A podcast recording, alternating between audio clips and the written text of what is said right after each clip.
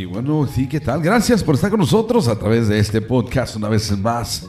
Yo soy el hermano Nacho y estamos en este podcast, el podcast de tu historia. Sí, tu historia, así como lo escuchas bien. Todos tenemos una historia que contar, buena o mala, pero todos tenemos una historia. Y a través de estos podcasts queremos hacer que tu vida sea cada día mejor. Sigue con nosotros, sigue escuchando los podcasts que tenemos preparados para ti. Ánimo, bendiciones.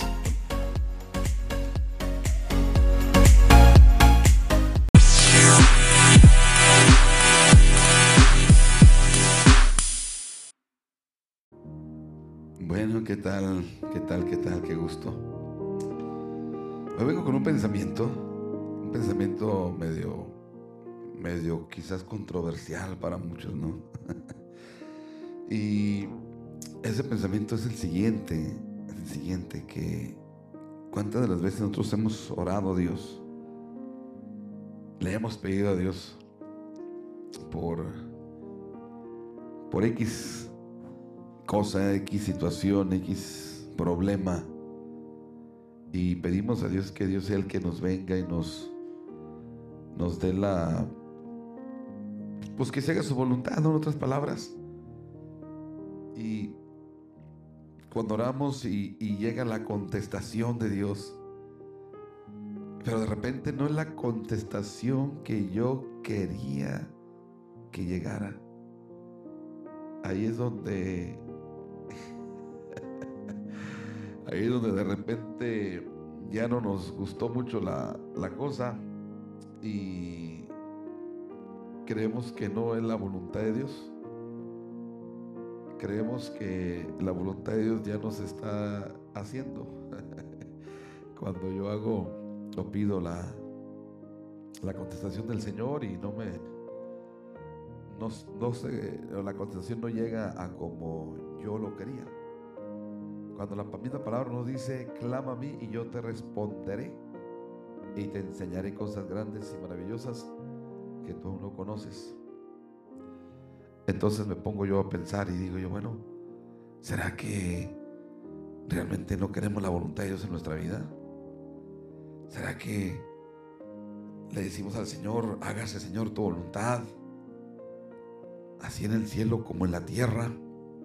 Pero realmente no nos gusta la voluntad de Dios y, y preferimos mejor no, no hacer nada? Esa es la pregunta, esa es la, cuestión, ¿verdad? yo creo que ahí es donde nosotros tenemos que mirar y tenemos que, que entender que, que la voluntad de Dios es, es única. Y cuando yo hago eso, cuando yo le pido a Dios eso y no no las acepto, entonces, ¿qué es lo que estoy haciendo? ¿En dónde está? ¿En dónde está mi confianza? Fíjense cómo dice la palabra. La palabra en el libro de Romanos capítulo 12, versículo 2 dice, y no os adaptéis a este mundo, sino transformados mediante la renovación de vuestra mente para que verifiques cuál es la voluntad de Dios, lo que es bueno, aceptable y perfecto. La nueva traducción viviente dice, no imites las conductas ni las costumbres de este mundo, más bien dejen que Dios los transforme en personas nuevas al cambiar la manera de pensar. Entonces aprenderán a conocer la voluntad de Dios para ustedes la cual es buena, agradable y perfecta. Y esa es la, palabra clave y no perfecta. Pero cuando yo no entiendo eso, cuando, o cuando no lo quiero entender, entonces le doy mil vueltas al asunto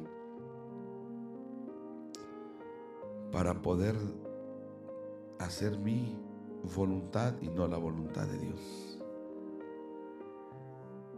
¿Cuál es la voluntad de Dios buena, agradable y perfecta para mí? Mm, buena pregunta. La cuestión está aquí. ¿Quiere usted escuchar ¿Quiere usted realmente saber cuál es esa voluntad buena, agradable y perfecta de Dios para usted? La vida está llena de decisiones y más aún la vida en Cristo, ya que una decisión puede cambiar el rumbo de su vida. Y bueno, hoy, sí, hoy estaremos hablando sobre la voluntad de Dios reflejada en nuestras decisiones. Y cuando estamos mirando esto, pues vamos a darnos cuenta poco a poquito de sí de lo que es, ¿no? La palabra de Dios en el libro de los Salmos, capítulo 143 y versículo 10 dice, enséñame, show me how to do your will. Enséñame a hacer tu voluntad, porque tú eres mi Dios tu buen espíritu me guíe a la tierra de rectitud. Y notemos aquí algo, ¿eh? Notemos que aquí que David, David no dice, enséñame a entender tu voluntad. David no dice, enséñame a conocer tu voluntad. David no dice, revélame tu voluntad. Sino que aquí la cuestión está en que tenemos que entender, enséñame a hacer tu voluntad. ¿Por qué? Porque tú eres mi Dios. Y ahora, y añade, tu buen espíritu me guíe a la tierra de rectitud.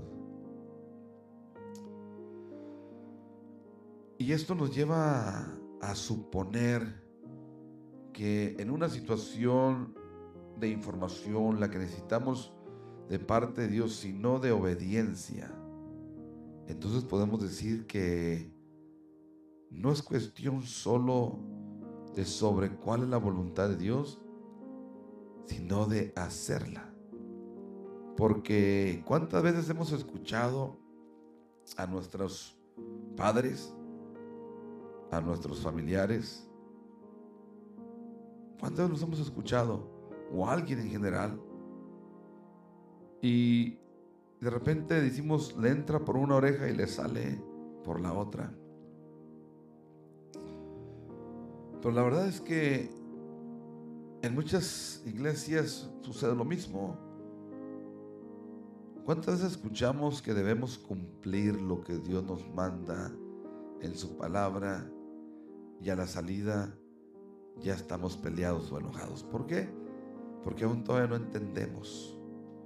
Aún todavía no entendemos cuál es la voluntad de Dios buena, agradable, perfecta.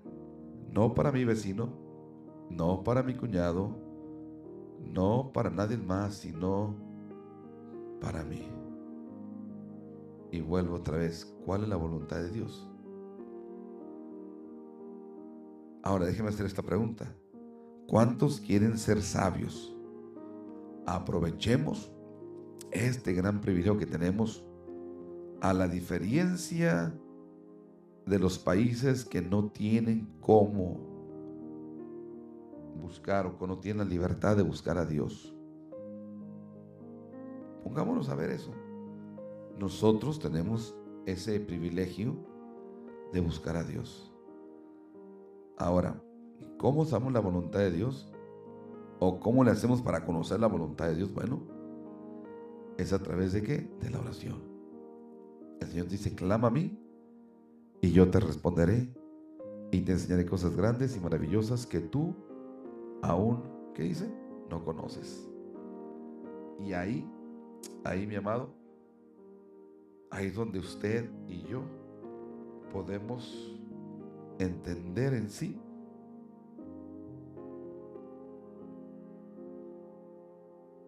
esa voluntad de Dios que es perfecta, es agradable y es sin equivocación lo correcto. Ahora, la oración es un instrumento muy importante ya que es una comunicación o es el vehículo que usamos para acercarnos a Dios. para buscar en sí lo que el Señor quiere de nosotros. Y muchas veces nosotros hablamos y hablamos y hablamos y no damos el tiempo para escuchar qué es lo que Él nos está respondiendo. Porque sí, hablamos y hablamos y hablamos, pero no queremos escuchar. ¿Por qué? Porque muchas de las veces eso no nos conviene. Muchas de las veces eso no nos, pues no, no me gusta lo que voy a escuchar de Dios para atrás. Pero seguimos diciendo, hágase Señor tu voluntad, así en el cielo como en la tierra. Y Dios me dice, nos dice, mi pues cállese, guarde silencio para que pueda escucharme. ¿Cómo vas a conocer la voluntad de Dios? Bueno, así. Escuchando en silencio y entendiendo lo que Dios me quiere decir. Dios tiene todas las cosas en orden, todo. Pero nos dice Filipenses, en el capítulo 4, nos dice, por nada estéis afanosos, sino que sean conocidas vuestras peticiones delante de Dios en toda oración y ruego, con la acción de gracia y la paz de Dios que sobrepasa todo entendimiento, guardará vuestros corazones y vuestros pensamientos en Cristo Jesús.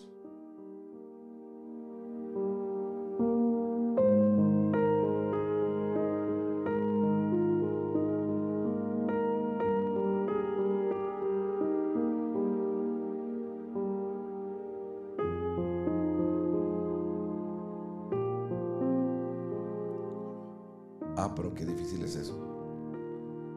Qué difícil es, es guardar silencio, es estar inquietud. Qué difícil es eso.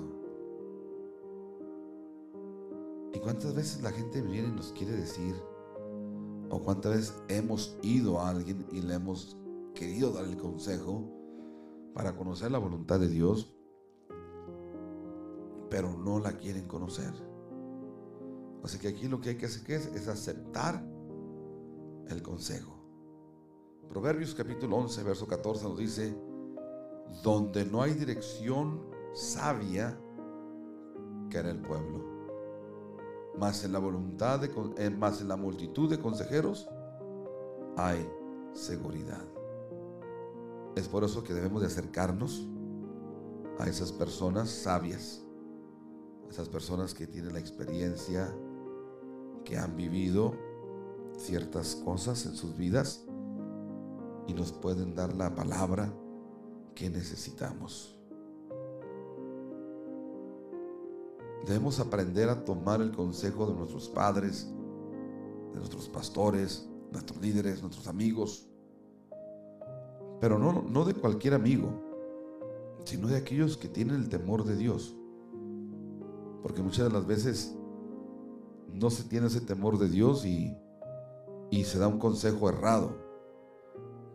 Y enfatizo, es tan importante que tengamos esas amistades y que escuchemos los consejos de esas personas que tienen el temor de Dios y que anhelan en su propia vida cumplir la voluntad de Dios.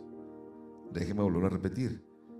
No solamente que tiene el temor de Dios, sino que también anhelan, anhelan el cumplir la voluntad de Dios en sus vidas. Porque si no, pues entonces están dando el consejo y se están quedando sin él. Así es de que, pues no se puede hacer eso, ¿no? Tenemos que vivir una vida recta delante del Señor. Entonces, busquemos eso. Ahora, hay decisiones, sí, sí hay decisiones que vamos a tomar, que vamos a escoger. Muchas veces las tomamos o las escogemos eh, y sufrimos. Sufrimos porque son decisiones erradas, equivocas. Y de repente nuestro corazón pues se rompe. se desgasta. Pero a pesar de todo esto, Dios quiere que nosotros hagamos su voluntad. Que confiemos en Él, así como Abraham confió en Él. Así como Pedro confió en Él cuando estaba en la barca. Así como los discípulos confiaron y creyeron en Él y le siguieron. Tengo que escuchar su voz para conocer su voluntad. Tengo que escuchar la voz de Dios para conocer su voluntad. Ahora, ciertamente la voz del Señor no va a ser audible, pero tenemos su palabra. Tenemos su palabra que es la que nos que es la que nos guía, es la que nos inspira, es la que nos motiva. Dice que es como lámpara a nuestros pies y lumbrera a nuestro camino. Proverbios 1.33, 1.33 de Proverbios. Dice, mas el que oyere habitará confiadamente y vivirá tranquilo sin temor del mal. Tengo que escuchar la voz de Dios. Si no la escucho, entonces ¿qué? Conociendo la voluntad de Dios para tu vida. Conociendo la voluntad de Dios. ¿Cuál es esa voluntad de Dios buena, agradable y perfecta para ti? Piensa en esto. Medita en ello. ¿Estarás haciendo la voluntad de Dios en tu vida? ¿O simplemente simplemente estás haciendo otras cosas diferentes? Ojo. Hay que conocer la voluntad de Dios. Yo soy el hermano Nacho, la voz detrás de este micrófono. Dios te bendiga.